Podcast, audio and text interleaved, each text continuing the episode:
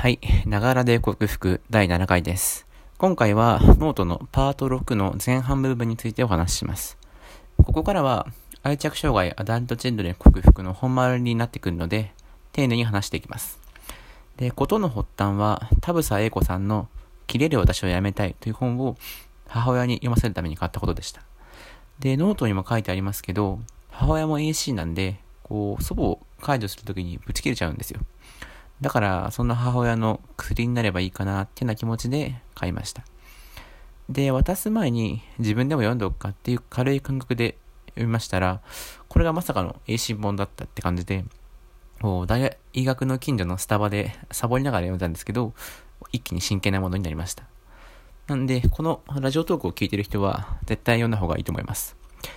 えさて、この本はたくさんの気づきを僕に与えてくれたんですけど、その中でも特に重要なのが、心と状況の概念です。で、コミュニケーションにおいて、感情的、情緒的、主観的な形で心にアクセスするのか、あるいは物質的、客観的な形で状況にアクセスするのか。ここが結構重要になります。例えば、仕事を辞めたい A 君がいたとして、こう、再就職が大変だから辞めない方がいいよってな形で反対するのか。あるいは、もうやめちゃいなよ、こんないい仕事あるよ、と賛成するのか。これはどっちも仕事を辞めたいという悩みを客観的に見た対応です。で、これが、まあ、状況にアクセスするっていう考え方です。それに対して、辞めたいっていう A 君の気持ちを重視して、どうして辞めたいのかとか、何、どんなことあったのってな感じで、A 君の感情に焦点を当てたコミュニケーション。これが心にアクセスするということです。で、ここで自分はどうだったかなって振り返ってみると、あ、これことごとく心にアクセスされる経験してないなってことに気づくんですよね。これ結構、まあ自分で気づいてるつもりでも、実はそうじゃないっていうので、こう、衝撃的なことだったんですけど、なので、こうノートにも書いたんですけど、虐待とか暴力とか過干渉とか、分かりやすく有害な親っていうのは、まあ今、世の中で毒親ってよく表現しますけど、ま、僕の家のように、目に見えた有害さはないんだけど、情緒的なコミュニケーションが欠如している。まあ、そういう親とか家庭を、こう、使用親と呼ったら、呼んだら分かりやすくないかなっていうので、僕は提案してます。で、まあ、独用的な人って、多分、情緒的なコミュニケーションもあまりしないケースも多いと思うんで、毒親と使用親両方兼ねてるっていうケースも多いんじゃないかなと思います。で、ここで僕はもう少し心と状況っていう、まあ、この概念について考えてみました。そうすると、これは言い換えたら、まあ、感情と理性っていう二つのこう対立軸になるのかなと思います。じゃあ、感情って何？理性って何？っていうことになります。で、おそらくこれは気持ちが向かう方向性の違いなんじゃないかなと。で、感情っていうのは自分の内側から外に向かってこう出てくるで、自分の内側が出発点なことです。例えば、〇〇がしたいとか、〇〇と感じたとか。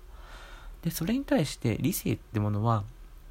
こう自分の外側に出発点があって、こう外から自分に来るものを押し返すための気持ちなんですよね。で例えば、〇〇でなければとか、〇〇すべきってこういうのって非常に理性的な言葉なんですけど、これってこう社会とか他人の価値基準、そういったものに照らし合わせて出てくる言葉だと思います。まあ、男はこうあるべきとか、まあ、社会人はこうあるべきだとか、こういった考えっていうのは、自分の中から自発的に出てくるというよりは、外側から自分を刺すナイフのようにこう鋭く刺さってくるんですよね。で、この外側からの力に対抗するための力、これが理性の本質なんじゃないかなと。で、このように感情と理性ってものを定義してみると、もう一個考え方考え方が進みます。で、AC 関連の本でよく出てくるインナーチャイルドって言葉がありますけど、これはもっと感情って言葉で言い換えると、感情が過去に置き去りな状態なんじゃないかなと。でもっと言えば、過去の至るところで自分の感情をこう押し殺したり、抹殺する出来事がこう何回も起きていて、だから自分を過去をくるっと振り返ってみると、その感情の死体がゴロゴロ転がっているっていうような状態が、まあ、インナーチャイルドってものがいる状態なんじゃないかなと思います。で、ここまでこう理解が進んでくると、もう恐怖さ感じてきちゃうんですけど、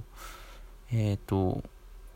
まあ、何冊か僕が英詞も読みながら感じていた2つのこう漠然としたもの疑問がこう言語化できるようになりました。で、その一つが、こう、いろんな英詞の本には、インナーチャイルドを癒しましょうと書いてあるんだけど、それは誰が癒すの？っていうこと。で、もう一つの疑問が、まあ、小さい頃に感情が起きない、置き去りなのはいいとして、じゃその後こう、今育って大人になってる自分は何者なんだっていう、まあ、二つの疑問が、こう、ちゃんと言語化できたわけですね。で、これは、さっきの感情と理性の定義に当てはめて考えてみると、まあ、すんなりと理解できます。こう、アダルトチルドレンとして大人になった人っていうのは、実はこう小さい頃から感情と理性の分離が始まっていて、で、しかもその感情の方は、過去の至るところに、こう、抑圧されたり抹殺されたりして、こう、置き去りになっている状態です。で、それに対して、感情を置き去りにして、理性だけがこう、年を取ってしまった状態。まあ、これがアダルトチルドレンという悩みを抱えた大人なんだと思います。